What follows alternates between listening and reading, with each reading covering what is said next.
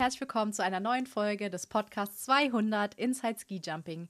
Ich bin die Anna und an meiner Seite begrüße ich wie immer die liebe Sonja. Hallo. Ja, die Skisprungherzen haben letztes Wochenende mitten im Sommer ja wirklich wieder höher geschlagen, weil der Sommer Grand Prix angefangen hat. Da Ja. äh, waren wir alle sehr, sehr glücklich, auch wenn äh, man es nicht unbedingt im Free TV sehen konnte, aber sie sind endlich wieder gesprungen. Und pünktlich zu diesem äh, Start des Sommer Grand ähm, haben wir uns überlegt, einfach mal über den Sommer Grand und die Geschichte des Sommer Grand zu sprechen oder besser gesagt des Sommerspringens.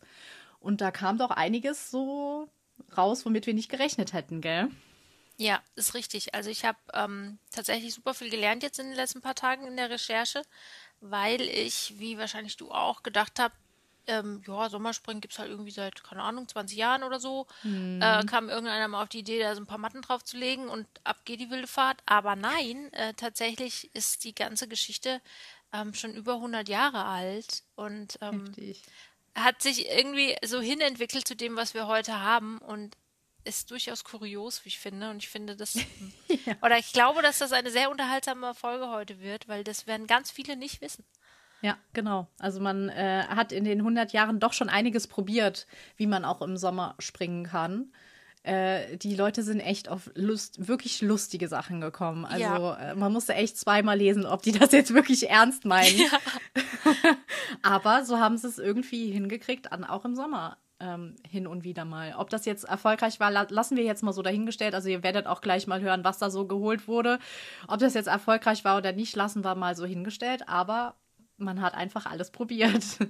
Genau, wir waren super kreativ und ähm, ich finde das irgendwie auch, weiß ich nicht, irgendwie so süß, dass man schon so früh versucht hat, den Sport auch abzukoppeln von vom Schnee oder von dieser Abhängigkeit von Schnee und ihn unabhängig zu machen von Witterungsbedingungen, ähm, was irgendwie auch nochmal so ein bisschen anderes Licht überhaupt insgesamt auf die Sache wirft, denn man verbindet Skispringen ja eigentlich immer mit Wintersport, aber jetzt so, also aus jetziger Sicht quasi, ist es eigentlich gar nicht unbedingt so, ne?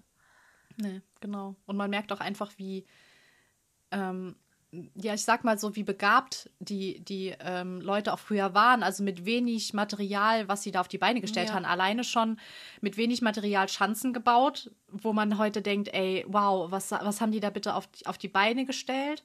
Und dann auch im Sommer nochmal so viel Kreativität da reingebracht. Das ähm, muss man eigentlich hoch anrechnen, was die mit wenig wirklich gemacht haben. Und das ist echt super cool. Ja, es steckt auch eine riesen Leidenschaft dann noch dahinter, ne? weil sonst würdest du Ja. diesen Aufwand gar nicht betreiben. Ähm, und äh, ja, wie, wie ihr jetzt dann äh, gleich erfahren werdet, gibt es natürlich auch die eine oder andere Sache, wo man heute sagen würde, ja, hättet ihr halt das und das genommen. Das war aber noch gar nicht erfunden.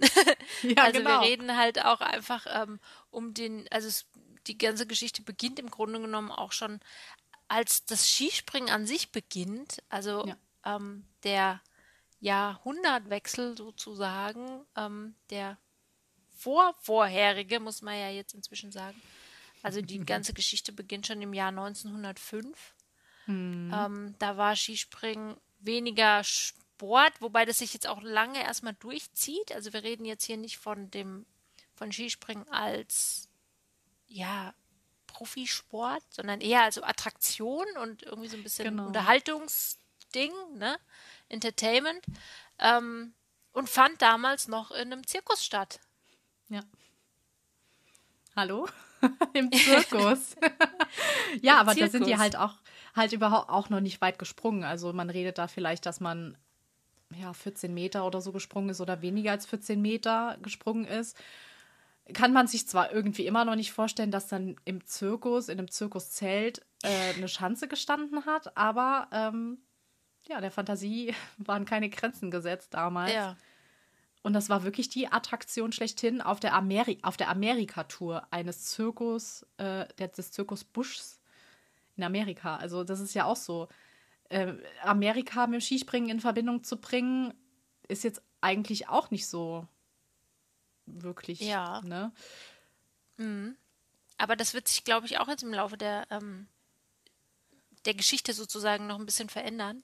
Genau. ähm, dass sich das wohl äh, erst sp- spät, ja, doch relativ spät ähm, so zentralisiert hat auf Europa und halt auch Asien haben wir ja immer mehr, aber eben eigentlich das Ganze doch ein bisschen größer schon war, ne? Ähm, zumal diese ganze Zirkusgeschichte, also man hat norwegische Springer genommen, Nor also norwegische, ja. und hat die nach in die USA verfrachtet, um dort im Zirkus aufzutreten. Also äh, ich weiß, ich habe so ein Spektakel irgendwie vor Augen, wie da Leute in diesem Zirkuszelt stehen und dann diesen Norwegern zujubeln, die da über diese Schanze drüber springen, die zu dem Zeitpunkt mit Kokos, also irgendwie Kokosmatten hat man da gebastelt, ähm, belegt war. Das ist völlig kurios irgendwie, gell? Total, könnte man sich heutzutage gar nicht mehr vorstellen. Erstens mal sind die Schanzen viel größer, das lassen wir jetzt mal außer Acht, aber das äh, Skispringen, eine Zirkus. Attraktion ist. Ich meine, die haben, die sind ja da auch nicht um Plätze gesprungen, die sind da einfach runtergesprungen, nee. um die Leute zu äh, entertainen. Ja. ja, mega, mega cool, cool, auf jeden Fall. Ja. ja. Ja. später hat man dann angefangen, ähm, ja, mit Kunstschnee rum zu experimentieren, beziehungsweise eben mm. überhaupt erstmal irgendetwas zu, zu erfinden, quasi herzustellen, was ähm, man als Kunstschnee bezeichnen kann.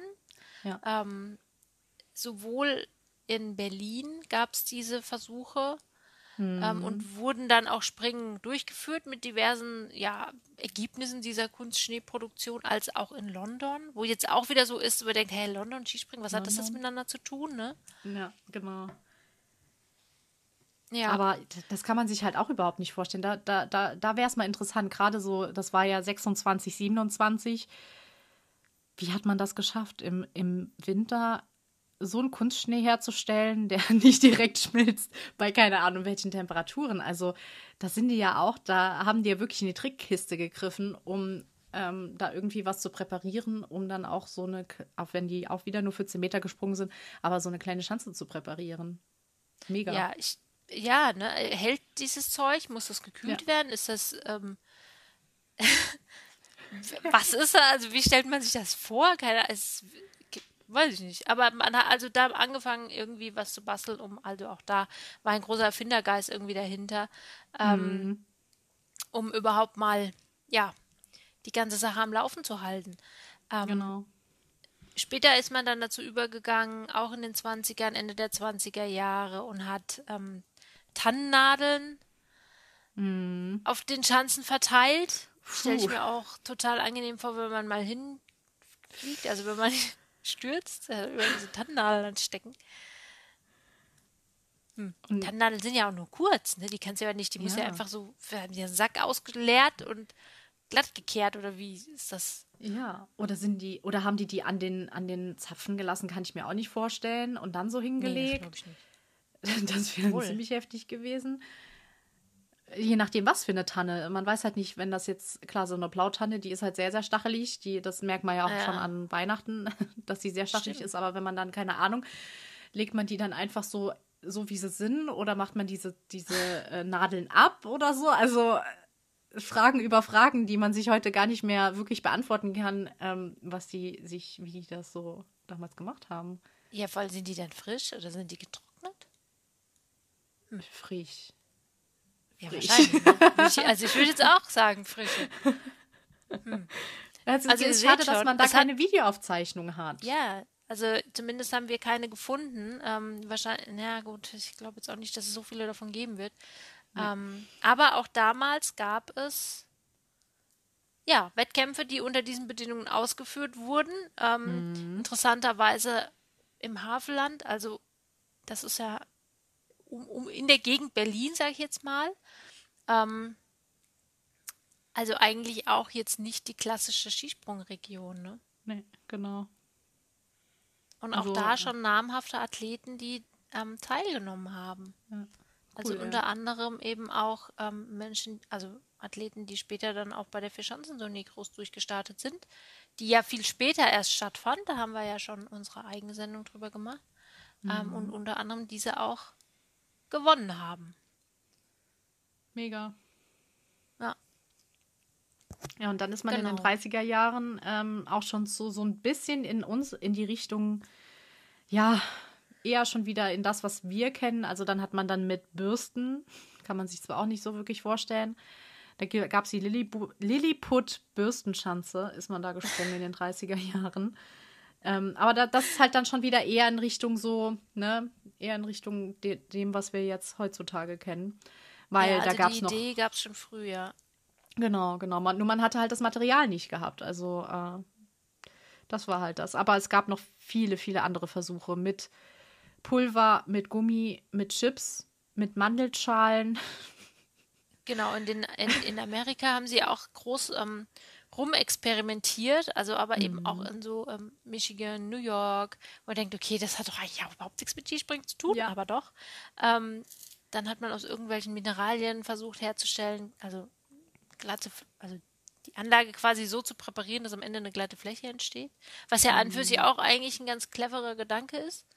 Ja. Aber hat anscheinend nicht geklappt. Also, also dieses Prinzip auch, was man später dann wieder ver verwendet hat oder versucht hat, ähm, ich, ist, glaube ich, auch heute immer mal wieder so eine, so eine Sache, einfach das zu vereisen. Also einfach eine mhm. glatte Fläche entstehen zu lassen.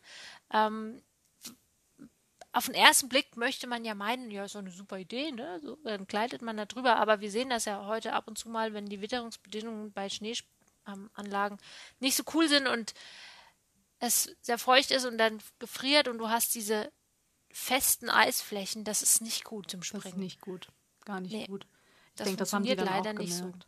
Ja, ja, das haben die dann auch gemerkt, weil man hat dann halt auch einfach mit dem ganzen Pulver, Gummi, was auch immer, ähm, hat man einfach gemerkt, dass da einfach nur noch die Jagd nach der Sensation im Endeffekt war und gar nicht mehr danach geguckt wurde nach dieser Sport. Also die Sportart an sich ist dann ja. zu dem Zeitpunkt einfach komplett in den Hintergrund gerückt, sondern man wollte einfach nur darum fighten, das ultimativ Beste zu finden, um dann halt eine Sensation zu haben, wo dann halt, ne, und das war, das, da bin ich froh, dass sie dann halt wieder in eine andere Richtung gegangen sind, weil das wäre echt schade gewesen, wenn man dann halt nicht mehr so den Fokus aufs Skispringen gelegen hätte, sondern einfach nur irgendwie geguckt hätte, so, was ja. für ein Material nehmen wir heute und probieren aus. Und äh, das Skispringen muss ja auch irgendwie weiterentwickelt werden und so weiter. Dass das Gott sei Dank da nicht in den Hintergrund gerückt ist, ähm, ist ja wirklich dann positiv anzumerken. Ja, das stimmt. Ja. Ja, da haben die Amis halt auch irgendwie ja, da war das halt einfach nicht, wie du schon sagst, ne, nicht sportlich bewertet, sondern einfach nur als Attraktion. Ja. Passt ja auch irgendwie so ein bisschen, ne? Ja, leider, ne? Also, naja, vielleicht machen wir irgendwann mal eine Sendung über, eine Folge über Skispringen in auf dem nordamerikanischen Kontinent, sagen wir es mal. Ja, genau. Da gibt es bestimmt schauen. auch einiges. Ja, ich glaube auch, dass das sehr interessant wird. Ja. Ähm, ja, man ist dann irgendwann übergegangen und hat gesagt, ach, wir versuchen mal Stroh. Was ja an für sich auch, ähm, also das könnte ich mir tatsächlich ja. vorstellen, dass das ganz gut funktioniert, aber das ist natürlich sehr anfällig, weil dann regnet es, dann hat es sich erledigt mit dem Stroh. Genau. Also, und, und die Kleidfähigkeit muss man ja auch, also heutzutage macht man ja auch, ähm, muss man das Ganze ja schon bewässern, um ja. die Kleidfähigkeit hinzubekommen. Wenn du das dann beim Stroh ein paar Mal machst, ja, ja, dann ähm, ne, das ist nicht so. Ja, das nicht so gut. genau. Obwohl es schon Aber in die richtige da, Richtung geht, ne? Es geht schon in die, grundsätzlich in die richtige Richtung. Also die Idee, irgendwie was Langhalmiges, sage ich jetzt mal, zu benutzen, war wohl schon relativ früh da. Ähm, auch mit dieser Strohvariante wurden Sprünge absolviert. Also man hat das mhm. alles getestet. Ich stelle mir halt auch vor, okay, du bist der Athlet irgendwie und du bist so, da muss er auch erstmal einen finden, der sagt, ach komm, ich probiere das jetzt mal. Weil ja. wir reden ja von einer Zeit, da haben sie sich Wollemützen auf den Kopf gesetzt. Da gab es keine Helme und so weiter. Also Schutzausrüstung gab es nicht. Ähm, mhm. Und dann musst du halt auch erstmal den Mut haben, auch die Flugkurven waren ganz andere, ähm, zu sagen, ja, probiere ich jetzt mal aus, ob das funktioniert. Und wenn nicht, dann legst du mich halt hin, ja.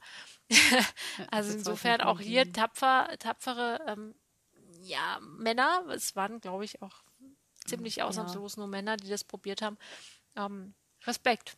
Ja, definitiv. Ja. ja, und nach dem, nach dem Stroh kam dann die, die, Ger die sogenannte Gerbalur. Also ist eine, ist eine Rinde ähm, oder Blätterholz von Eichen und Fichten und Schmierseife.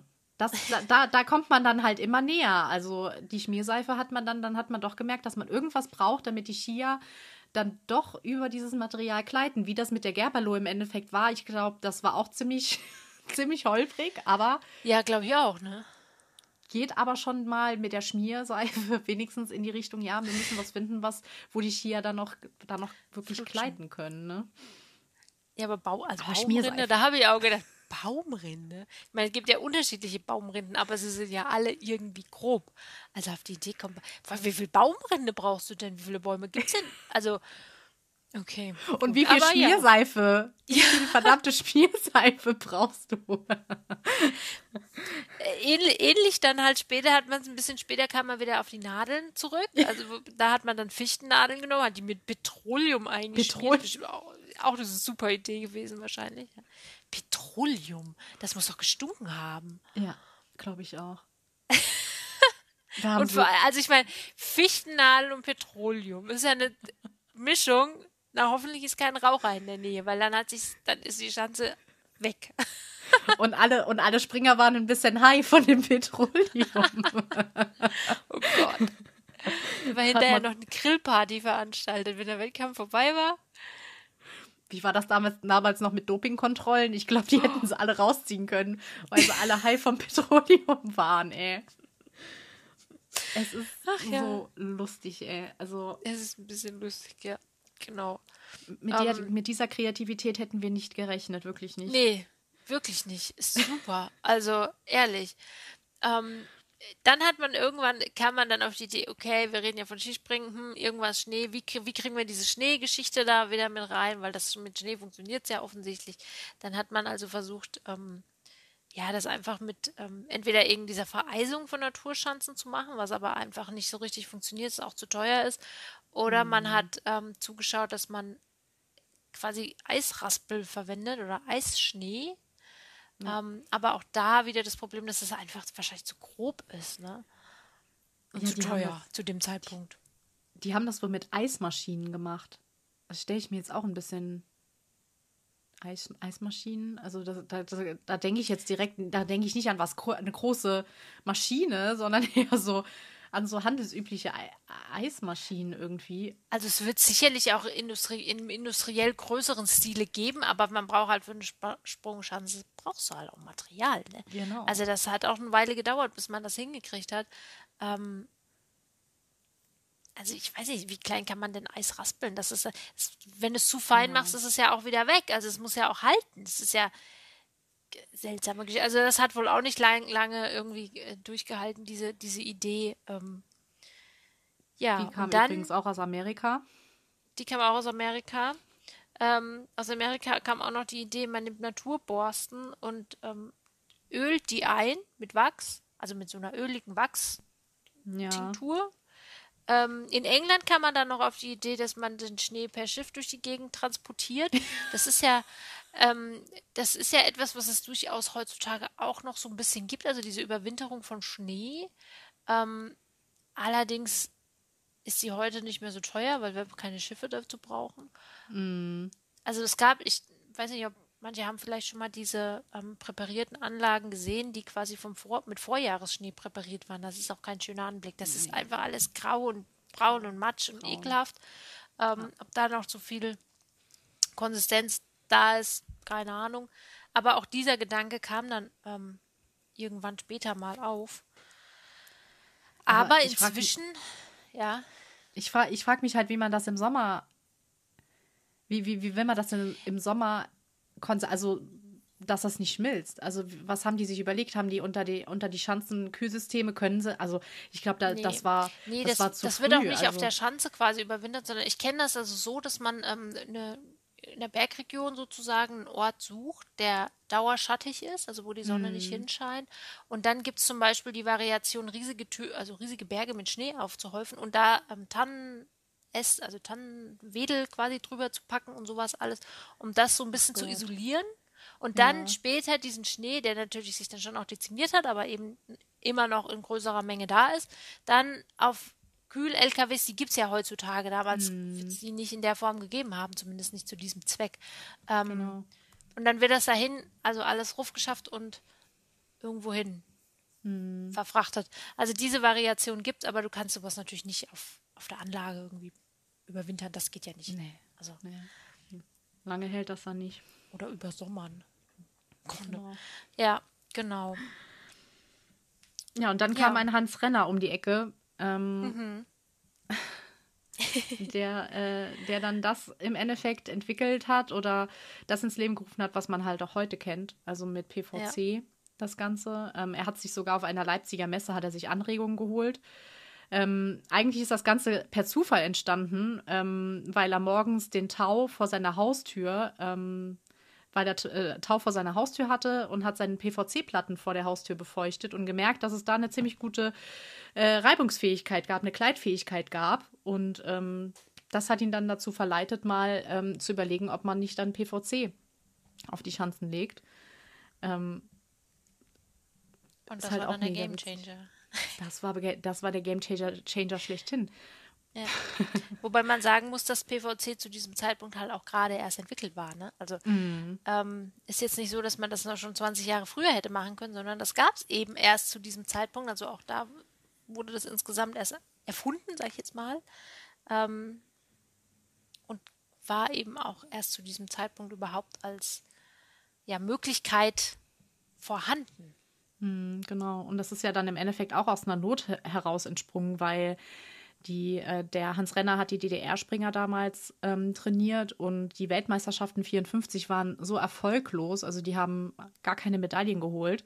Der beste Springer war äh, äh, Franz Renner auf, auf Platz 50 von 69 Teilnehmern, ähm, dass er einfach gesagt hat, so geht das nicht weiter. Wir müssen unsere Springer schon im Sommer formen. Wir brauchen was, dass die Springer auch einfach im Sommer springen können. Man wusste ja dann ja. schon vorher, ja, das ist möglich, aber man muss, man hat einfach was gebraucht, was wirklich auch gepasst hat, was äh, so ein bisschen in die Richtung Schnee gegangen ist, die Kleidfähigkeit und so weiter, damit man halt das Ganze so ein bisschen halt, ja, mit dem Schnee ja nicht vergleichen kann, aber dass man halt annähernde Bedingungen halt auch im Sommer hat, um dann halt sich für den. Winter vorzubereiten. Und dann dann kam diese Idee mit den PVC-Platten. Matten. Genau. Matten. Ja. Das war auch halt dann so die Zeit, in der man dann angefangen hat von, ähm, ich sage jetzt mal, ohne dass es irgendwie abwertend klingen soll, aber von so einem nebenberuflichen oder Hobby-Springen, halb ja professionell, so. pipapo, halt dann wirklich herzugehen und zu sagen, okay, wir sind also es ist ein professioneller Sport, aber es muss jetzt was passieren. Da braucht es genau. dann eben auch Menschen wie zum Beispiel eben jenen Hans Renner, ähm, der eine e-, eigentlich wirklich spannende Biografie hat, wenn man überlegt, dass er selber ein junger Athlet war und dann, man muss ja immer bedenken, das war der Zeit kurz nach dem Krieg, also selber dann in den Krieg ziehen musste und ähm, viele Jahre später dann wieder kam, durch Gefangenschaft etc. Ähm, und dann wieder angesetzt hat. Also es ist, gibt natürlich viele Sportlerbiografien, die so dann ausgesehen haben. Und der dann auch mit großer Leidenschaft rangegangen ist und gesagt hat, irgendwas muss jetzt hier passieren, weil so läuft das nicht weiter. Ähm, genau. genau, das war natürlich wirklich ähm, für viele Beteiligte, unter anderem eben, wir haben ja schon gesagt, das war der Trainer der DDR, also es war selber ein Bürger der DDR, ähm, mhm. auch für die war das plötzlich ein durchaus lukratives Geschäft, ne? Die Erfindung dieser, dieser Matten. Im Endeffekt durfte, wurden diese Matten ja dann auch nur in der DDR gefertigt, verkauft und so weiter. Das war einer der Exportschlager schlechthin in der DDR. Was man ja. auch nie, als ich das gelesen habe, dachte ich, wow, äh, damit rechnet man ja nicht, dass ein Bestandteil des Skispringens damals in der DDR äh, einer der größten Exportschlager war. Also da gab es dann ja. auch, er hat dann auch Patente angemeldet, also kein anderer, ähm, auch nicht Westdeutschland oder auch ähm, irgendwie international, durften diese Matten nachmachen. Und somit konnte er wirklich alle oder viele Schanzen nach und nach damit ausstatten. Und alle mussten dieses eine Fabrikat nutzen. Genau. Das war für einen Hans Renner dann doch sehr, sehr lukrativ, muss man sagen. also er hat sich auch. halt auch einfach verdient. Also ich meine, ja. er hat das Skispringen im Sommer revolutioniert. Ist bis heute noch das Ding schlechthin. Ähm, ohne das würde das äh, Sommerskispringen nicht stattfinden. Also bitteschön, hat er, hat er definitiv dann auch verdient. Ja, definitiv. Ähm, es hat sich wahrscheinlich gar nicht so viel geändert seither, was die Ausführung angeht. Also man hat natürlich mhm. dann viel darüber experimentiert, wie genau diese, ähm, diese Matten dann beschaffen sein müssen oder wie, können, wie müssen die aussehen sozusagen und ist dann, weiß ich, gibt vielleicht einige, die noch nicht so im Detail wissen, ja, wie, wie sehen die denn aus? Das sind so, ähm, so ganz dünne Plastikhalme, die so ungefähr, ja. ich würde jetzt mal sagen, so 20 Zentimeter ungefähr lang sind und die dann oben mit so einem Strukturband aneinander gebäpscht werden oder halt eben fest ver verbunden werden und die dann wie auf so einem Dach Zie also Dachziegelmäßig dann eben übereinander gelappt werden. Also so sehen die aus und dieses Prinzip auch diese langen, dünnen Plastik, also PVC-Halme zu benutzen, das war eben dann auch äh, die Idee, die er hatte nach ein bisschen Rumtüftelei, wie es idealerweise aussehen könnte. Ähm, mhm. ja, und so ist es im Grunde genommen heute auch immer noch. Genau. Damit, dann werden die Grashalme im Endeffekt mit Wasser besprüht. Das sieht man auch beim Sommer Grand Prix, ja. dass da immer wieder Wasser drauf gesprüht wird, dass die Kleidfähigkeit ja. im Endeffekt genau. da ist. Und das kann man eigentlich sehr gut mit der Kleidfähigkeit vom Schnee vergleichen. Also ja. das ist eigentlich, ähm, ja, damit können heute und auch damals die Springer auch im Sommer trainieren, sich auf den Winter vorbereiten. Und das hat sich dann im Endeffekt ja auch gezeigt. Also als sie dann diese ähm, präparierten Schanzen hatten, sind nämlich die, ähm, die DDR-Springer in der bei Olympia haben sie dann ähm, ein oder zwei Jahre später auch dann abgeräumt. Also das hat sich wirklich bewährt und bis heute bewährt es mhm. sich, dass man definitiv ähm, die Springer im, schon im Sommer formt und damit sie im Winter dann wirklich ähm, ihre Erfolge haben. Ja, genau. Und damit ist halt Skispringen auch zu, im Grunde genommen zu einer Ganzjahressportart geworden. Ähm, auch wenn es nicht ganzjährig im Fokus steht, sagen wir es mal so. Genau. Ja, ähm, das war, glaube ich, auch, also zumindest ging es mir so, das ist auch das, wo, wo ich doch nochmal gestaunt habe. Ähm, beispielsweise auch die Tatsache, dass die allermeisten Anlagen, egal wo, ja, also das hat sich durchgesetzt, ähm, sowieso standardmäßig immer mit diesen Matten bestückt sind. Also die werden gar nicht runtergenommen. Ich habe halt gedacht, naja, die werden im Sommer halt da draufgelegt. Nee, genau. die sind da, die sind da standardmäßig quasi fest verbaut, sag ich jetzt mal ähm, und werden im Winter kommt der Schnee halt einfach drauf. Ne? Ja, das hat mich auch total gewundert. Also da, ja. damit habe ich gar nicht gerechnet, dass, dass diese Matten im Endeffekt der Untergrund sogar für den Schnee im Endeffekt ist. Damit hätte ich nicht gedacht. Aber mega ja. cool. Also bedeutet das, die sind eigentlich 365 Tage im Jahr auf den Schanzen, es wird viel drauf gesprungen, Schnee liegt drauf, mhm. ähm, sind beschwert und so weiter und sie halten perfekt, finde ich. Ja, also das wirklich, ist wirklich richtig super. Ja. Richtig geile Erfindung. Der Schnee Und vielen Dank an Hans Renner. Ja, Herr Renner, also äh, Chapeau. Ich er lebt glaube, nicht mehr. er lebt nicht mehr. Nee, leider nicht. Aber ähm, wegen ihm können wir auch im Sommer Skispringen gucken. Und ich glaube, dass äh, die, die Pause zwischen März und November so ein bisschen mit Sommerskispringen füllen zu können, ähm, ja. das macht uns alle, uns, uns Skisprungfans dann doch sehr, sehr froh dass wir es doch noch irgendwie auch im Sommer erleben können. Ja, und was natürlich auch toll ist, ist einfach, ich meine, wir kriegen es ja alle mit, äh, fast täglich inzwischen. Ähm, die Welt verändert sich, das Klima verändert sich, der Klimawandel verändert sich und natürlich muss auch eine Wintersportart gucken, wo sie bleibt, mal ganz ja. einfach und äh, ja, emotionslos gesprochen. Und da hat das Sommerspringen oder das Skispringen an sich eben äh, enorme Vorteile gegenüber anderen Wintersportarten, weil es eben ja im Grunde genommen schneeunabhängig existieren kann. Genau. Man muss dazu sagen, also es gibt die Großschanzen, die präpariert werden, damit auch durchaus große Großschanzen, ja. Ähm, mhm. Ähm, alles, was natürlich kleiner ist, wird ohnehin damit auch präpariert. Ich habe jetzt noch nie davon gehört, dass man eine Flugschanze versucht hat, mit Matten zu präparieren. Da gab es bis jetzt wahrscheinlich mhm. auch einfach keine Notwendigkeit dafür. Müsste aber jetzt nach meinem Verständnis auch funktionieren. Auf jeden Fall. Also ich wüsste jetzt nicht, warum nicht, sagen wir es mal so, ne? Genau, es spricht eigentlich nichts dagegen, dass auch Skiflugschanzen. Vielleicht hat man es halt nicht gemacht, weil es halt viel, viel Material und viel Arbeit und so weiter ist, weil man es noch nicht ja. gebraucht hat. Aber wenn es soweit wäre und man müsste auf einer Skiflugschanze auch dann mit Matten springen, ich denke, dann, dann ist das halt auch möglich im Endeffekt. Klar, man muss dann halt ähm, auch gucken, dass die Anlaufspur gewechselt wird, aber ist ja auch kein Problem, weil die Anlaufspur ist ja auch nicht unbedingt die, die, die im Winter benutzt wird. Ja. Genau, inzwischen, die, ich glaube, die neuen Anlagen werden ja, oder wenn man die erneuert und umbaut, werden die alle mit diesen ähm, Kunststoffspuren oder Keramik. Keramik. Ich glaube, Edelstahl gibt es auch noch immer mal wieder. Also diese alten Schneespuren, ich weiß nicht, ich kann mich noch daran erinnern, dass es früher einfach aus Eis halt Spuren gab, ja. Ja. Ähm, ich glaube, die gibt es heute nur noch relativ selten. Ähm, Genau. Sondern man benutzt gleich quasi, ich sage jetzt mal, diese Allwetter, Allwetterspuren, die man auch im, im Sommer halt verwenden kann. Ähm, Genau. das ist schon äh, sehr sinnvoll und wird halt auch deswegen unter anderem gemacht, damit die Anlagen auch im Sommer bespringbar sind. Ähm, Umso verwunderlicher, wie ich finde, wenn man überlegt, dass man also schon in den 50er, Mitte der 50er Jahre dann quasi endlich das entdeckt hat, was ähm, die Sache ins Laufen gebracht hat mit dem Sommerspringen, dass man quasi erst, ja, 40 Jahre später endlich mal einen Sommerwettbewerb, also eine Wettkampfserie im Sommer hat, Ja. angefangen war- hat. Ja.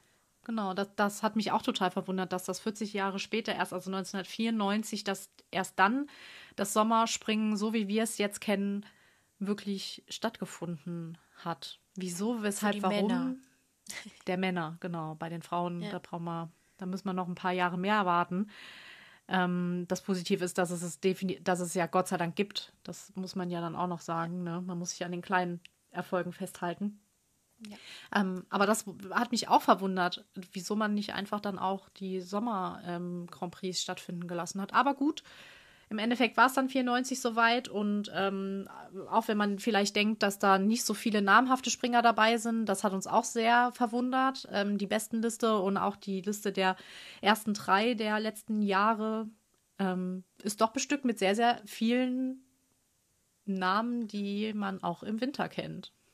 Ja, also eigentlich fast ausschließlich, ne?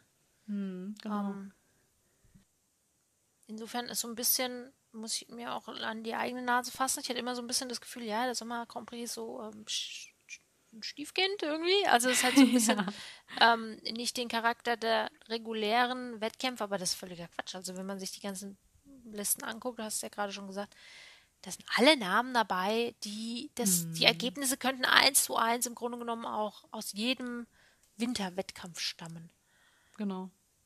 Aber sowas von. Zum Beispiel Bestenliste der Männer, ähm, Adam Malich und Gregor Schlierenzauer mit 13 äh, Siegen sind immer noch auf Platz 1. Oder ähm, Ja. Kamil Stoch auf Platz äh, mit 11 Siegen auf Platz 2 oder dann halt 3, je nachdem, wie man es sieht. Ähm, also da sind namhafte Springer, auch die, die, ähm, meistens kann man auch davon ausgehen, die Nationen, die im Winter sehr, sehr gut waren, waren dann halt auch im Sommer sehr gut. Zum Beispiel Österreich hatte ja über Jahre hinweg ähm, ja, die Nationenwertung für sich und auch im Sommer hat sich das abgezeichnet, dass die von 2001 bis 2008 immer die beste Nation war.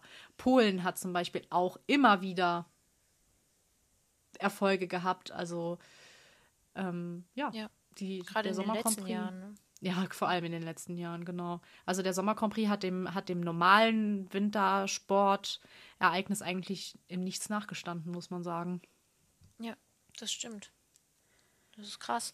Ähm, interessant finde ich die Entwicklung, also wenn man sich mal einfach anguckt, wie die FIS diese Wettkampfserie ähm, ja, entwickelt hat sozusagen. Also man hat erstmal la langsam angefangen, 94, äh, ja genau, 94 mit drei Wettkämpfen von der Normalschanze. Das ist ja jetzt noch nicht so spektakulär. Und ist dann aber, hat man wohl gemerkt, oh, funktioniert gut, es klappt alles, in- scheint ja wohl offensichtlich auch Menschen zu interessieren, weil sonst würden wir Ja. das ja alles nicht machen. Ähm, und ist dann also in den Jahren darauf, hat man immer so einen dazu, mal Folgejahr vier Wettkämpfe und im Jahr drauf fünf Wettkämpfe und dann hat man auch mal eine Großschanze besprungen und dann hat man mal zwei Großschanzen. Also du siehst, es ist immer so peu à peu ein bisschen höher gegangen. Dann hat man irgendwann angefangen und hat Teamwettbewerbe noch ausgetragen. Also hat immer wieder angefangen, das Ganze auch ein bisschen zu vergrößern. Behutsam, aber doch äh, stetig. ähm, Zwischendurch ist es dann mal so ein paar Jahre ein bisschen runtergegangen. Warum auch immer, keine Ahnung. Ähm, 2006 hat man angefangen damit, innerhalb der Wettkampfwertung oder dieser Sommer Grand Prix Wettkampfserie, sage ich jetzt mal, nochmal so eine eigene Wertung, ähm, die sogenannte Four Nations, den Four Nations Grand Prix.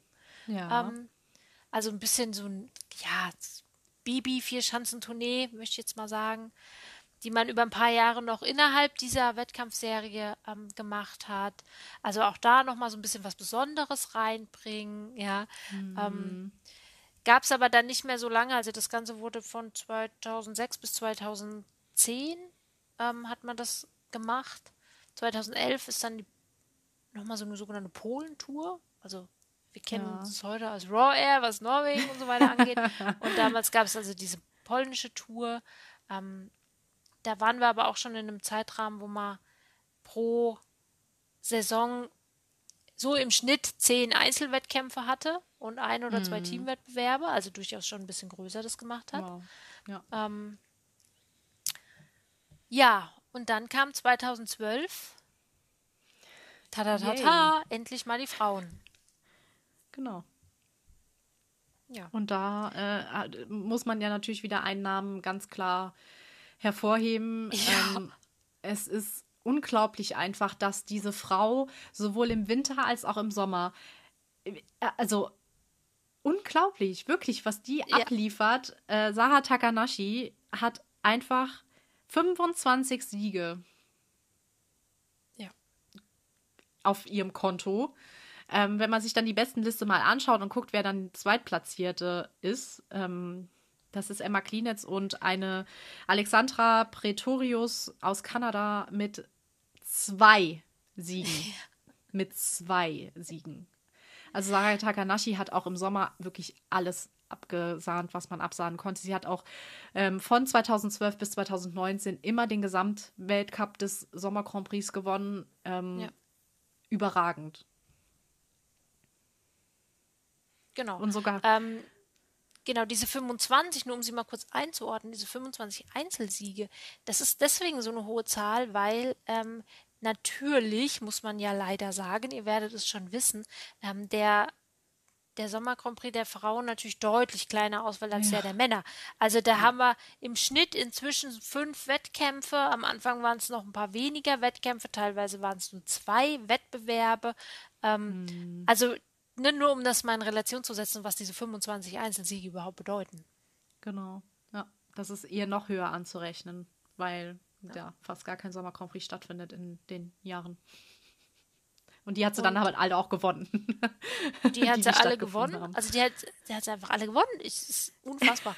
ähm, und bis 2018 wurden auch all diese Wettkämpfe auch nur auf Normalschanzen besprungen. Also mhm. wir sind ja wer uns jetzt schon länger hört, weiß, dass wir immer mal so ein bisschen auch Kritik gegenüber der FIS ähm, anbringen, gerade was auch den Unterschied zwischen Männern und Frauen angeht und auch die unterschiedliche Behandlung. Und wir sehen es leider hier auch wieder. Ja, also bei den Männern hat man eben schon ab dem zweiten Jahr überhaupt dann angefangen, ähm, Großschanzen mit ins Repertoire aufzunehmen. Und bei den Frauen hat es halt dann 1, 2, 3, 4, 5, 6 Jahre gedauert und ab dem siebten Jahr äh, hat man sie dann auch mal auf der Großschanze springen lassen. Das ist halt auch schon wieder, wo du denkst, oh Mann, ey, muss das jetzt wirklich sein, ja. ja Aber genau. so war es halt. So ist es halt, ja. Und gerade auch in den letzten zwei Jahren, klar, Corona-bedingt ist auch bei den bei den Männern äh, viel ausgefallen, auch letztes Jahr. Aber wenn ja. man sich jetzt auch dieses Jahr wieder anschaut, ähm, Sie springen ja eigentlich zum Teil wirklich parallel auf den gleichen Schanzen, was ich auch gut finde, was man auch viel könnte im, im, im Winter bringen. Also für mich gibt es gar keine Ausrede zu sagen, man lässt die Männer und Frauen nicht auf den gleichen Schanzen springen. Klar ist es von der Präparierung nochmal was anderes, ob, ob auf Schnee oder auf Matten. Trotzdem könnte man mal in die Richtung gehen. Und wenn man dann halt auch sieht, dass zum Beispiel ein ähm, Grand Prix in Kasachstan stattfinden soll, Anfang September, ähm, beide sollten da eigentlich einen Wettbewerb haben und dann heißt es auf einmal vom Veranstalter, das muss, da braucht man doch nicht mehr der FIS irgendwie anzukreiden, aber der Veranstalter sagt dann, äh, nö, ähm, nur die Männer dürfen, sta dürfen starten, die Frauen können wir leider irgendwie, was war es, äh, irgendwie organisations-, organisatorisch bedingt oder wie auch immer, können die Frauen leider nicht äh, springen, wir müssen das für die Frauen absagen. Hä? Jo. Hä, was, also, das ist halt ja. so ein Schlag ins Gesicht schon wieder, weil, ja. äh, sorry, aber was hat das jetzt damit zu tun? Im Endeffekt, alle, alle anderen, wie Wissler oder auch ähm, Russland, hier, wie heißt es, Tschaikowski, kriegt es ja auch hin. Die springen ja da auch alle oder Courchevel oder wie auch immer. Was hat jetzt, wa, ja. was hat das Kasach, kasachische, äh, der kasachich, kasachische Austragungsort macht jetzt anders als alle anderen? Kann ich nicht so ganz nachvollziehen, muss ich sagen. Nee, kann ich auch nicht nachvollziehen. Äh, ist auch absolut unfair und ähm, ja, da, ja, weiß ich nicht. Da wäre es halt vielleicht schon auch mal an der FIS zu sagen, ja, entweder alle oder keiner, weil dieses Ja. nur sich die Rosinen rauspicken ist halt auch einfach blöd, ja. Ähm, Oder man hätte es so machen müssen wie in Courchevel. In Courchevel ist ja jetzt ähm, äh, in zwei Wochen, ich glaube, sechster, irgendwas, sechster, siebter, achter oder so, springen, springen die Frauen freitags und die Männer samstags.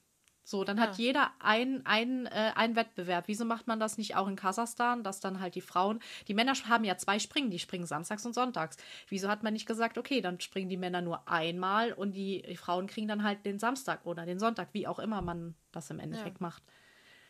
Ja, also das Einzige, was ich mir vorstellen könnte, ist, dass, dass es gar nicht mit dem, also mit dem Springen als solches zu tun hat, sondern, weil da gibt es halt einfach effektiv überhaupt keinen Grund, das so zu machen, sondern dass es vielleicht wirklich damit zu tun hat, dass wegen Corona, die, ich meine, die Leute müssen ja alle irgendwo schlafen, die müssen alle irgendwo wohnen in dieser Zeit, dass man da nicht so viele Zimmer belegen kann und deswegen irgendwie dann die, aber dann, das ist halt auch einfach blöd, dann zu sagen, ja, okay, dann dürfen die Frauen einfach nicht kommen. Also, das Ja. weiß ich nicht. ist halt auch dann, ja, es, es, es gibt dann halt auch immer das Argument, ja, dass ähm, das Springen bei den Männern ist halt, wie soll ich das jetzt sagen, ohne dass es böse klingt, aber es wird halt oft gesagt, dass es halt ähm, so, äh, ähm, beliebter ist und so weiter.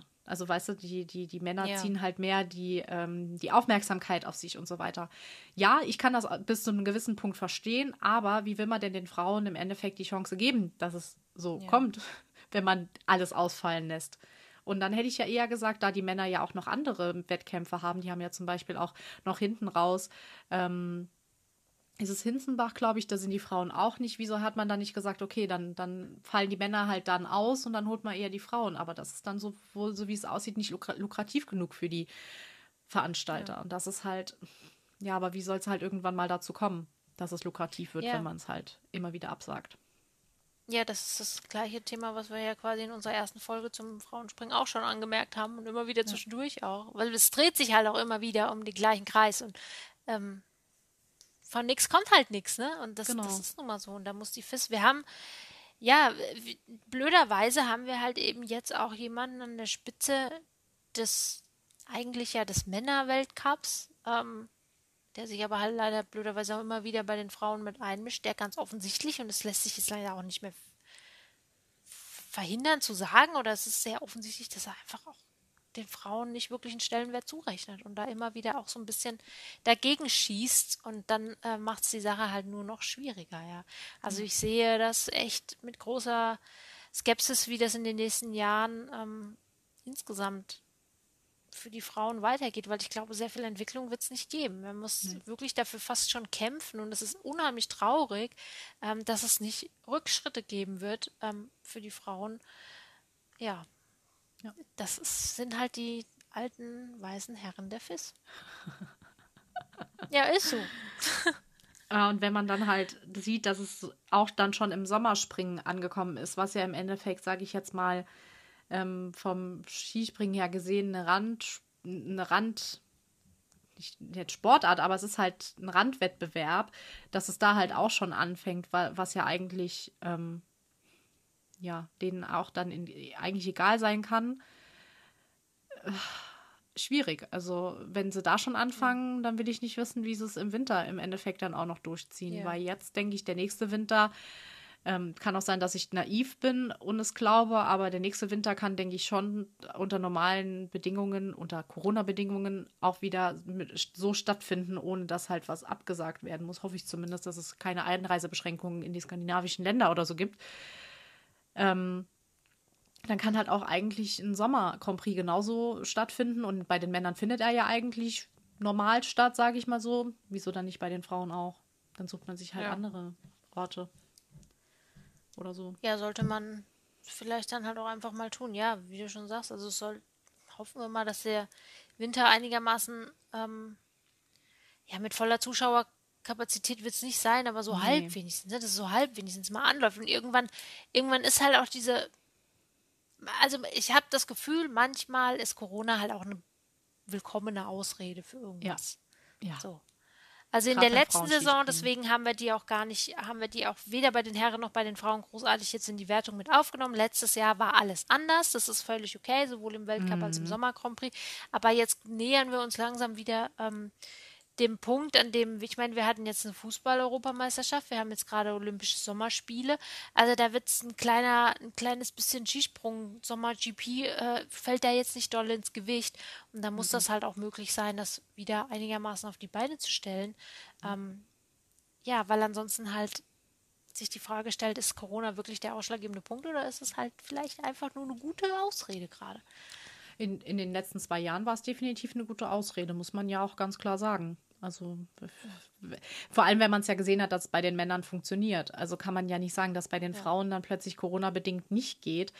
Das war ja schon ein, äh, sage ich jetzt mal, ein Vorführen der Leute, die, als ob wir das dann halt glauben. Entschuldigung, aber wir haben schon so viel Krips im Kopf, dass wir wissen, dass das jetzt mal gerade nicht so wirklich stimmen kann, wenn es halt, wenn wir es bei den Männern anders sehen. Also es ist, äh, wie, wie, ihr auch merkt, wir könnten uns da im Kopf und Kragen reden und es mhm. ist einfach, einfach nur ermüdend, dass es immer und immer wieder einen Rückschlag gibt für die Frauen. Ähm, ich hoffe, wir können auch irgendwann mal wirklich positiv darüber berichten und dass es wirklich auch mal Fortschritte gibt. Ähm, zum jetzigen Zeitpunkt muss ich sagen, sehe ich dem Ganzen sehr, sehr, skeptisch, ob wir irgendwann dann auch mal wieder was Positives sagen können, weil ähm, es irgendwie ja. alles gebremst wird. Ja, genau. Also in den nächsten Jahren, glaube ich, passiert das noch nicht. Habe ich das Gefühl. Sehr, sehr schade. Ja. ja. Aber wir werden natürlich trotzdem weiter immer wieder den Finger in die Wunde legen. Hilft ja alles nichts, ne? genau. Das genau. definitiv. Wir ja, werden unsere Stimme erheben. Ja, müssen wir ja. Deswegen sind wir ja hier. Also das ist ja auch unter anderem einer der Gründe, warum wir überhaupt da sind, weil wir gesagt haben, es braucht eben auch mal weibliche Stimmen und ähm, genau. Auch wenn sie nicht allzu laut sind, aber zumindest so vehement. Das kann man uns nicht vorwerfen. genau. Ähm, ja, wenn es dann irgendwann alles wieder unter normalen Bedingungen weiterläuft, liebe Leute, dann ähm, zieht euch mal den Sommer Grand Prix rein. Es gibt ja oh, durchaus ja. auch, ähm, das ist ja eigentlich auch ein bisschen das, das Gute daran, dass diese Wettkämpfe durchaus auch mal in kleineren Stationen halt machen und nicht nur in den ganz großen ähm, wo es die, die normalen großen Weltcups gibt, sondern eben auch im Kleinen. Und es ist wirklich ein tolles Erlebnis, ähm, einfach im Total. Sommer sich mal Skispringen anzugucken. Bei schönem Wetter, du frisst dir nicht die Füße ab, ähm, kannst chillig auf der Wiese sitzen und kannst schauen und so weiter. Also es ist echt cool. Guckt euch das auf jeden Fall mal an, supportet die Leute, ähm, sowohl die Männer als auch die Frauen oder vielleicht genau. auch mal, je genau. nachdem, wo man wohnt, ein Nachwuchs springen, genau. sich mal angucken. Ja, ähm, das ist wirklich cool und ähm, ja. Hinter Zarten. Ich muss, sorry, aber ja. guckt euch, also die Hinterzartener Schanze ist jetzt ja. im Moment im Umbau und so weiter, aber mhm. fahrt zum Sommer Grand Prix nach Hinterzarten. Es ist. Ja. Ich war da jetzt schon zweimal, ist schon sehr, sehr lange her. Aber ja. das sind Erlebnisse, die man nicht vergisst. Das war unglaublich toll. Ähm, mhm. Die Stimmung, da war auch noch richtig viel los. Also für den Sommer Grand Prix äh, ist Hinterzarten einfach gut besucht gewesen Super. damals. Ja. Hoffe, hoffe ich, dass es dieses, dass es jetzt heutzutage auch noch so ist. Ich hoffe immer wieder, es hieß ja eigentlich, dass sie dieses Jahr wieder starten können. Da wäre ich dieses Jahr schon sehr, sehr gerne hingefahren. Ich hoffe jetzt, dass es nächstes Jahr wieder ist. Ich will unbedingt wieder nach Hinterzarten. Ich kann es nur empfehlen, sich das anzugucken. Das ist mega cool. Ja, und wenn, wir, wenn ihr nach Hinterzarten fahrt, ein kleiner Tipp meinerseits, nehmt euch einen Sonnenschirm mit. ja. Denn an dieser Schanzenanlage gibt es kein Quadratzentimeter nope. Schatten. Und wenn genau. du Pech hast, so wie mir das damals gegangen ist, und du stehst bei 36 Grad, ohne Schatten, stundenlang an dieser Schanze. Es gibt Uncool. ein legendäres Pressefoto, ich glaube, Anna, du kennst es, mit äh, ich so eine Sitzmatte auf dem Kopf habe, weil ich gedacht habe, mir brennt die Kopfhaut jetzt. die hast du mir noch nicht gezeigt. Nein? Okay, dann werde ich dir das jetzt im Nachgang mal schicken. ähm, also, fahrt nach Hinterzarten, es ist total ja. schön da, alles klar, super klar, aber nehmt euch irgendwas mit, was ihr euch auf ja. den Kopf tun könnt, weil ansonsten werdet ihr einfach verbrennen. Und vielleicht ja. sieht man sich ja irgendwann auch mal da. Also. Ja, genau. Wir äh, machen dann auf uns aufmerksam, wenn wir mal da sind. Genau, auf jeden Denk Fall. Mal, ne? genau. Ja, und dann schauen wir mal, wie die nächsten Sommer Prix so laufen. Jetzt ja erst mhm. dann wieder ein paar äh, Wochen Pause ich glaube, nächstes oder übernächstes Wochenende, nee, übernächstes Wochenende ist es dann, ist dann wieder ein Wettkampf in Courchevel und dann, ja, dann freuen wir uns sehr drauf. Und dann geht es genau. immer größeren Schritten hin zur Wintersaison. Ja, Yay. schön, schön, schön, schön. Endlich hat das Leben wieder einen Sinn. Genau. Gut. Ähm, ich glaube, wir haben alles mitgeteilt, was wir mitzuteilen hatten, oder? Genau, würde ich auch sagen. Und ich hoffe sehr, oder wir hoffen sehr, es hat euch gefallen.